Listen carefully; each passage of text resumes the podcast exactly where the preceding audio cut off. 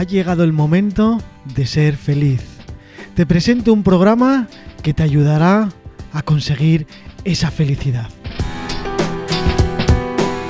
Hablando con una psicóloga. Comenzamos. Hola, buenas tardes, Gema. Hola, buenas tardes, ¿cómo estáis? Bueno, ya estamos otro día con un episodio nuevo. Qué ganas tenía ya. Sí, sí, sí, sí, sí. Seguimos hoy hablando, bueno, bueno, te dejo a ti, te dejo a ti que lo anuncies. Ay, madre, es que me hace, me hace mucha ilusión estar contigo y contar todas estas cosas, porque al final eh, los oyentes están encantados y se nota, ¿eh? Ay, qué bueno, qué bueno. Yo también estoy muy feliz, la verdad, de, de estar aquí, ¿no? Participando en estos programas tan, tan nutritivos, ¿no? Para todos y para todas. Sí, porque llama muchísimo la atención todo lo que cuentas y daría como para mucho más. Hace que la gente se piense mucho más las cosas y genere ese tipo de feedback y de preguntas para, para nosotros. Bueno, eso es lo importante, ¿no? Porque generamos un poquito ese espacio y ese tiempo para nosotras, ¿no? Y para nosotros mismos y poder mirarnos y descubrirnos, ¿no? Sí, sí que es verdad. Y luego descubrir todas esas cosas que tenemos dentro y que dices, Ay, no sabía que tenía todo esto. Efectivamente, ¿no? Ir poquito a poquito, bueno, pues descubriéndonos. Sí, es como cuando vas al gimnasio y descubres que tienes abdominales, que tienes no sé qué músculo que no sabía que tenías ahí, pues en la mente es exactamente igual. Efectivamente, sí, eso sí. es. Bueno, pues hoy vamos a hablar de educación emocional. Eso es. Así que, Gema, cuéntanos qué es eso de la educación emocional. Bueno, pues eh, a mí me gusta definir la educación emocional como la importancia de conocer las emociones, ¿no? Para qué sirven y cómo las gestionamos. Me parece que este conocimiento es de gran importancia, ¿no? Para nuestro desarrollo en todas las áreas de nuestra vida. Educar en emociones es, eh, bueno, pues como la parte fundamental para crear una base, ¿no? De seguridad emocional, sobre todo. Igual que nos enseñan diferentes conocimientos para aprender y comprender el mundo a través de las matemáticas, de la historia, del conocimiento del medio, pues ¿por qué no nos acompañan a aprender sobre las emociones? Que las sentimos ya desde el vientre materno, ¿no? Y nos acompañan todos los días a lo largo de nuestra vida.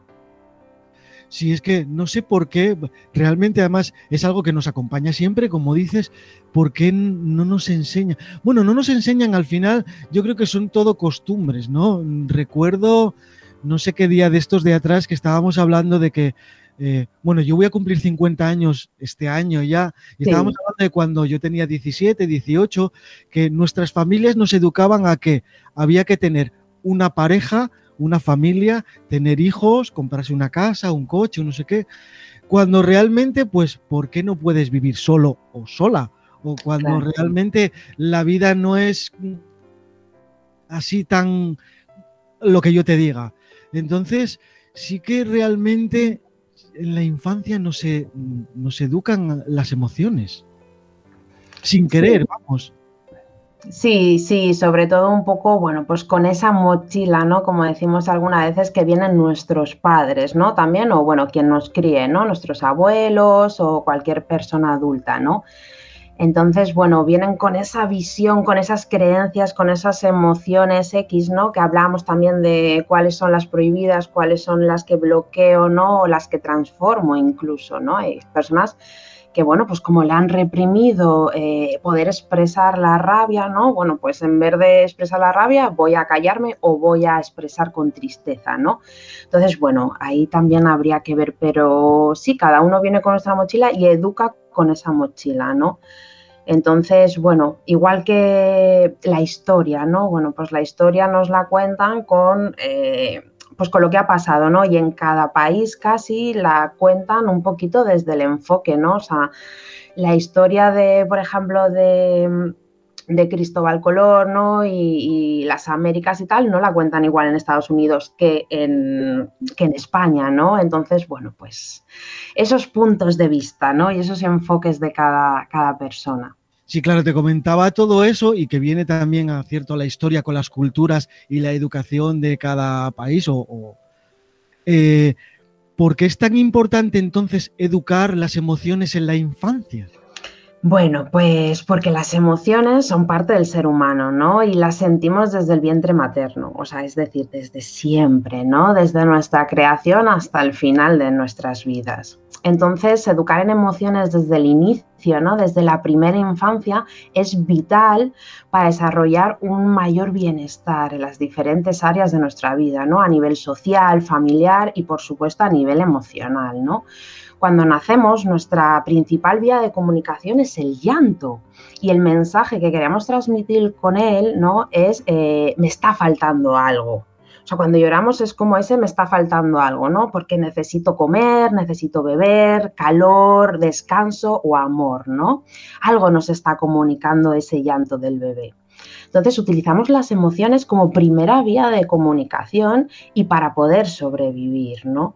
Entonces la educación emocional es una parte fundamental para crear la base de una seguridad emocional para el desarrollo de las habilidades psicológicas, emocionales y sociales en nuestros hijos e hijas, ¿no?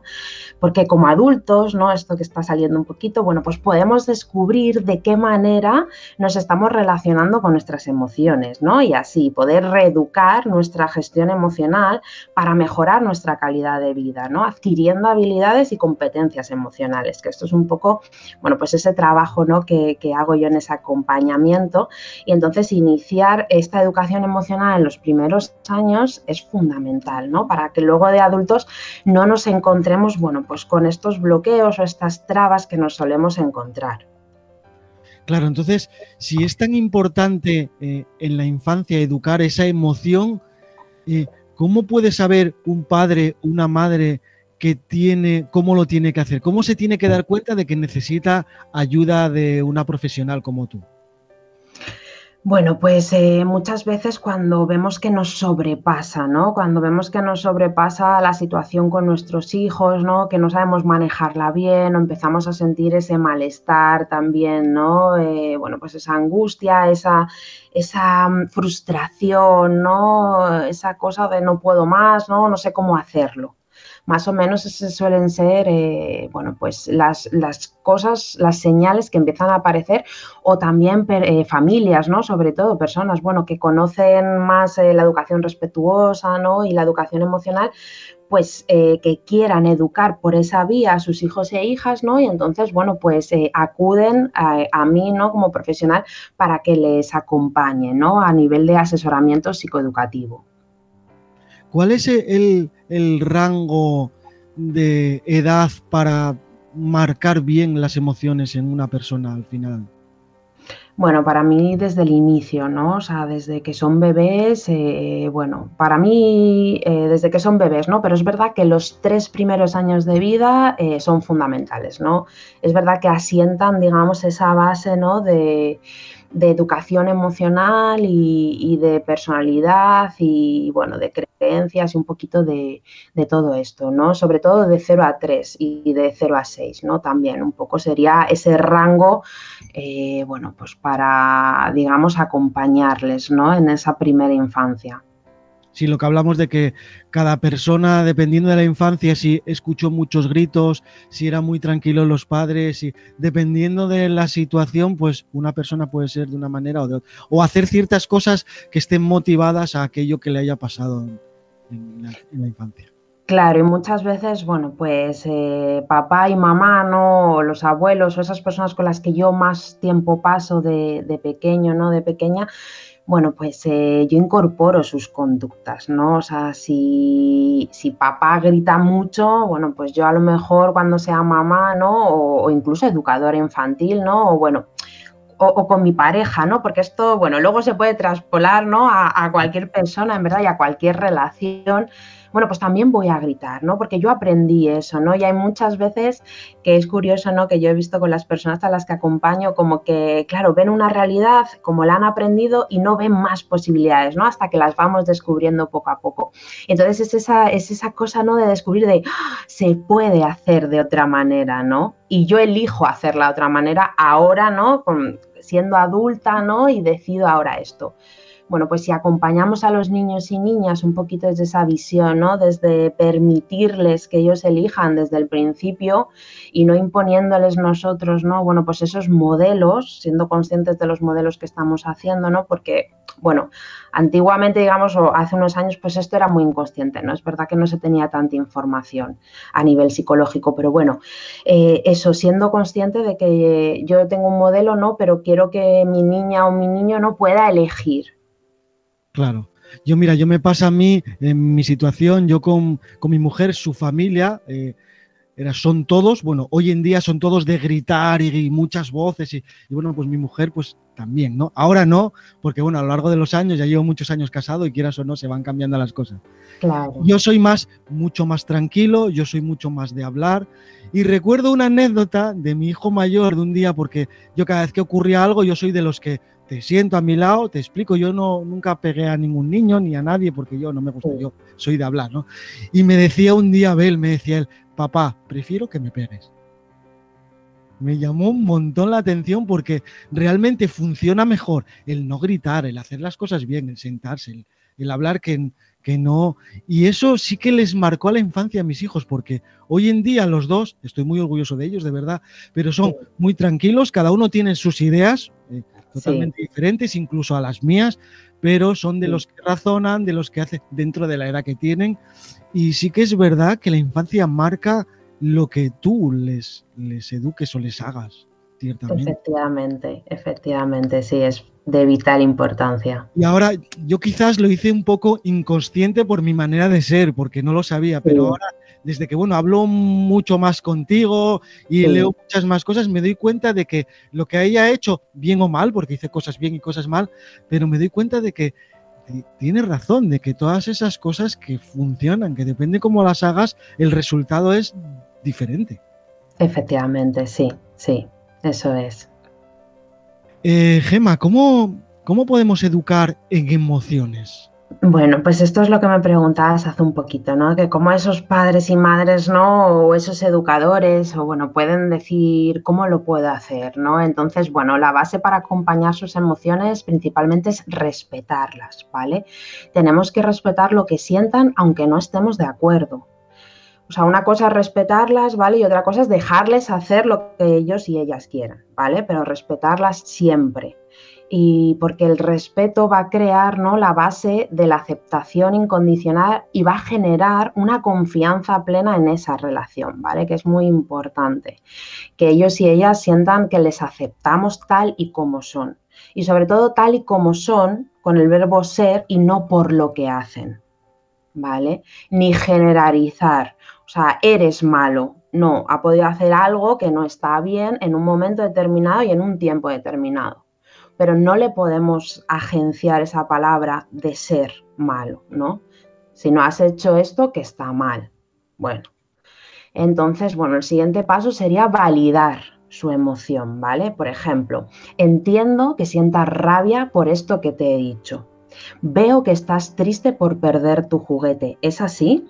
reconocemos sus emociones, ¿no? Y les reconocemos a ellas y a ellos mostrándoles empatía y dando valor a lo que sienten. Y lo siguiente sería acompañarles a gestionar la emoción, ¿vale? Existen muchos recursos para poder expresar las emociones.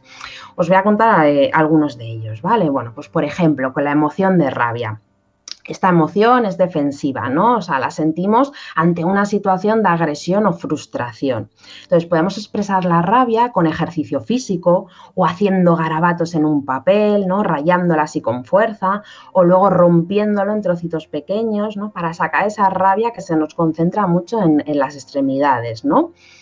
Eh, bueno, pues estos serían una de las tantas posibilidades que tenemos de expresar la rabia de forma sana y segura, ¿vale? Bueno, por ejemplo, ¿cómo expresar la emoción de tristeza? Bueno, pues la tristeza es una emoción que está relacionada con la pérdida. Esta emoción se expresa realmente a través del llanto, y se gestiona de manera adecuada cuando les escuchamos activamente sin intervenir con frases como no es para tanto o no llores o este tipo, eh, bueno, de frases ¿no? que solemos decir, que también las solemos decir porque nos la han dicho a nosotros, ¿no? Y bueno, pues las repetimos sin replantearnos qué impacto puede tener, ¿no? O sea, aquí viene un poco eso de, de reflexionar, ¿no? Entonces, bueno, cuando le decimos este tipo de frases de no llores, no es para tanto, eh, bueno, pues realmente lo que está pasando es que estamos rechazando su emoción y su experiencia vital, ¿vale?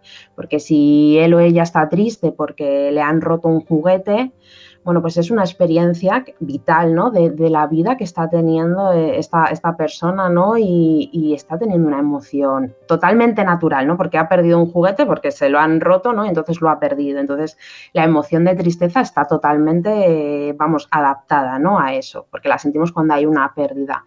Entonces, ¿cómo acompañar la tristeza? Bueno, pues simplemente estar a su lado, ¿no? Escucharles y ofrecerles un abrazo así de simple, ¿no? Y por ejemplo, el miedo, que es, bueno, pues la emoción que sentimos ante un peligro, ¿no? Bueno, pues una buena herramienta para poder expresarlo y gestionándolo y gestionarlo, ¿no? Es dibujándolo, por ejemplo, ¿no? Entonces, bueno, es de suma importancia resaltar, ¿vale? Que hay tres límites básicos e irreemplazables cuando expresamos nuestras emociones, que son cuando expreso mis emociones me cuido y me protejo, es decir, no me hago daño. Cuando expreso mis emociones cuido y protejo a los demás, es decir, no hago daño a los demás. Y cuando expreso mis emociones, cuido y protejo los objetos. Es decir, no rompo nada que no esté preparado para romper. Eh, digo esto porque yo puedo, eh, para sacar mi rabia, ¿no? Bueno, pues puedo eh, coger unos folios, ¿no? Y romperlos pero lo que no puedo es con mi rabia descontrolada y tal, coger mm, unos folios del escritorio de quien sea, ¿no? Y romperlos y fastidiar a esta persona y romper esto que no estaba preparado para sacar la rabia, ¿no? Digamos. Entonces, bueno, pues estos son tres límites que tienen que ser la base para llevar a cabo una sana y adecuada expresión y gestión emocional. Respetando estos tres límites de cuidarnos a nosotros, cuidar las cosas y cuidar a las personas que están a nuestro alrededor, podemos expresar las emociones de forma sana y segura. Entonces, por ello, la importancia de acompañarles ¿no? en la infancia desde la educación emocional, porque va a ser primordial ¿no? para su desarrollo. Esa identificación, expresión y regulación emocional. ¿no? Es uno de los temas más demandados que, bueno, que recibo en Aliendo Psicología y me encanta acompañar a las familias a través de, ese asesoramiento psicoeducativo, ¿no? Para llevar a cabo, bueno, pues esa educación emocional más respetuosa para, para esos niños y para esas niñas. O sea que realmente tiene muchísimo que ver la empatía en estos casos, ¿no? Sí, la, un poco, bueno, sí, o sea, la empatía con esa escucha activa, ¿no? Eh, bueno, pues son, digamos, estas capacidades que, que, se pueden entrenar, ¿no? Y sobre todo se empieza, bueno, pues poniéndoles un poquito de conciencia, ¿no? De decir, bueno, quiero, quiero empezar a ver esto así, ¿no? Y, y hacer un poquito esa visión, ¿no? Sobre todo con esa pizca de conciencia, ¿no? Al principio, como digo yo en mis sesiones, ¿no? Vamos a ponerle esa pizca de conciencia y empezamos por ahí, ¿no? Que eso ya es mucho. Claro. Pues cuando alguien llora, porque eso, como tú dices, eh, se te ha roto el juguete o lo que sea, eh, simplemente con ese abrazo y estar a su lado sin darle soluciones ni nada, simplemente con un abrazo ya es suficiente. Eso es, ¿no? Con ese abrazo, o sea, estamos recibiendo, ¿no? Esa aceptación de mi emoción, de mi experiencia, ese me comprendes, ¿no? Me reconoces son muchas cosas, ¿no? Y son muchas eh, cosas muy importantes para construir una personalidad sana, ¿no? Y, esa seguridad emocional de la que hablamos también. Sí, que al final a lo largo de la vida es muy importante porque lo que hablábamos antes, hay tantas piedras en el camino que levantarse a veces pues es muy complicado. Y a lo largo de la vida, como yo siempre digo, cuando pides una hipoteca, cuando algo dices, 20 años son muchos y pueden pasar muchísimas cosas, hay que pensarse bien lo que vamos a hacer porque vamos a caer, levantarlos, vamos a ser pobres, vamos a tener dinero, no lo vamos a tener, se nos va a morir a alguien, o sea, siempre va a ocurrir algo bueno y malo, evidentemente. Efectivamente, ¿no? Bueno, la vida es así, ¿no? Son, son cambios, ¿no? O sea, tal y como aparece el sol y la luna, ¿no? Bueno, pues así, ¿no? En ese, en ese, en ese cíclico, ¿no? Eh, cambio, bueno, y, y las circunstancias ¿no? de nuestro alrededor que no podemos controlarlas todas y bueno, pues el poder tener esa educación emocional, ¿no? Para poder afrontarla de esa manera y sobre todo el poder expresar las emociones, ¿no? Cuando las sentimos de forma sana y segura, ¿no? Como hemos visto con estos tres límites. Y si yo tuviera problemas emocionales, porque a mí, no sé, de niño, pues una situación pues no muy buena, eh, si yo acudiera a ti, se pueden hacer cosas igual, ¿no? Podría eh, intentar solucionar emocionalmente muchas cosas, aunque mi infancia haya sido mala. Sí, efectivamente, sí, sí, sí. Se pueden trabajar, bueno, pues eh, todos esos bloqueos emocionales, ¿no? Como decíamos en el programa anterior, ¿no? Que las emociones son atemporales, entonces, bueno, pues no entienden de ese pasado, ¿no? Entonces siguen estando ahí en esa memoria corporal y todo se puede trabajar, ¿no? Eh, bueno, ya intentaré hablaros también en otro programa del análisis transaccional, que es una, un enfoque dentro de la psicología humanista que a mí me gusta mucho. Me formé en ello un poquito en el máster de psicoterapia humanista integrativa y bueno, a mí me encanta, me encanta, me encanta este enfoque y cuenta, bueno, pues da respuesta un poquito más eh, a fondo a esto, ¿no? Y al trabajo eh, de acompañamiento, ¿no? Bueno, Gema, pues ya hemos terminado este capítulo. Como siempre, me ha pasado súper rápido, he aprendido mucho y nada, ya es que esperando el siguiente ya, ¿eh? Ay, qué bien, Manu, qué bien. Bueno, yo también estoy emocionada de, que ya llegue el siguiente, ¿no? Y también, bueno, pues aprendiendo, ¿no? También con, contigo y con los oyentes también, ¿no? Es, es muy nutritivo hacer estas cosas, la verdad.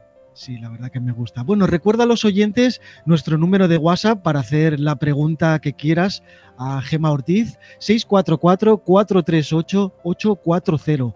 O puedes encontrarnos en nuestras redes sociales o en nuestra página web ondapro.es. Y bueno, Gema, si queréis encontrarla, ¿cómo hacemos, Gema? Bueno, pues podéis visitar mi página aliendu.com y también en redes sociales Aliendu Psicología, tanto en Instagram como en Facebook. Y en Facebook también podéis encontrarme como Gema Ortiz. Genial, pues bueno, nada, si tenéis alguna pregunta podéis hacerlo a la radio o directamente a Gema en sus redes sociales o, o viendo su página web. Y nada, Gema, hasta aquí. Encantadísimo, como siempre, de estar contigo y de aprender tantas cosas. Ha sido un placer, Manu, como siempre también. Un abrazo muy grande. Un abrazo, Gema.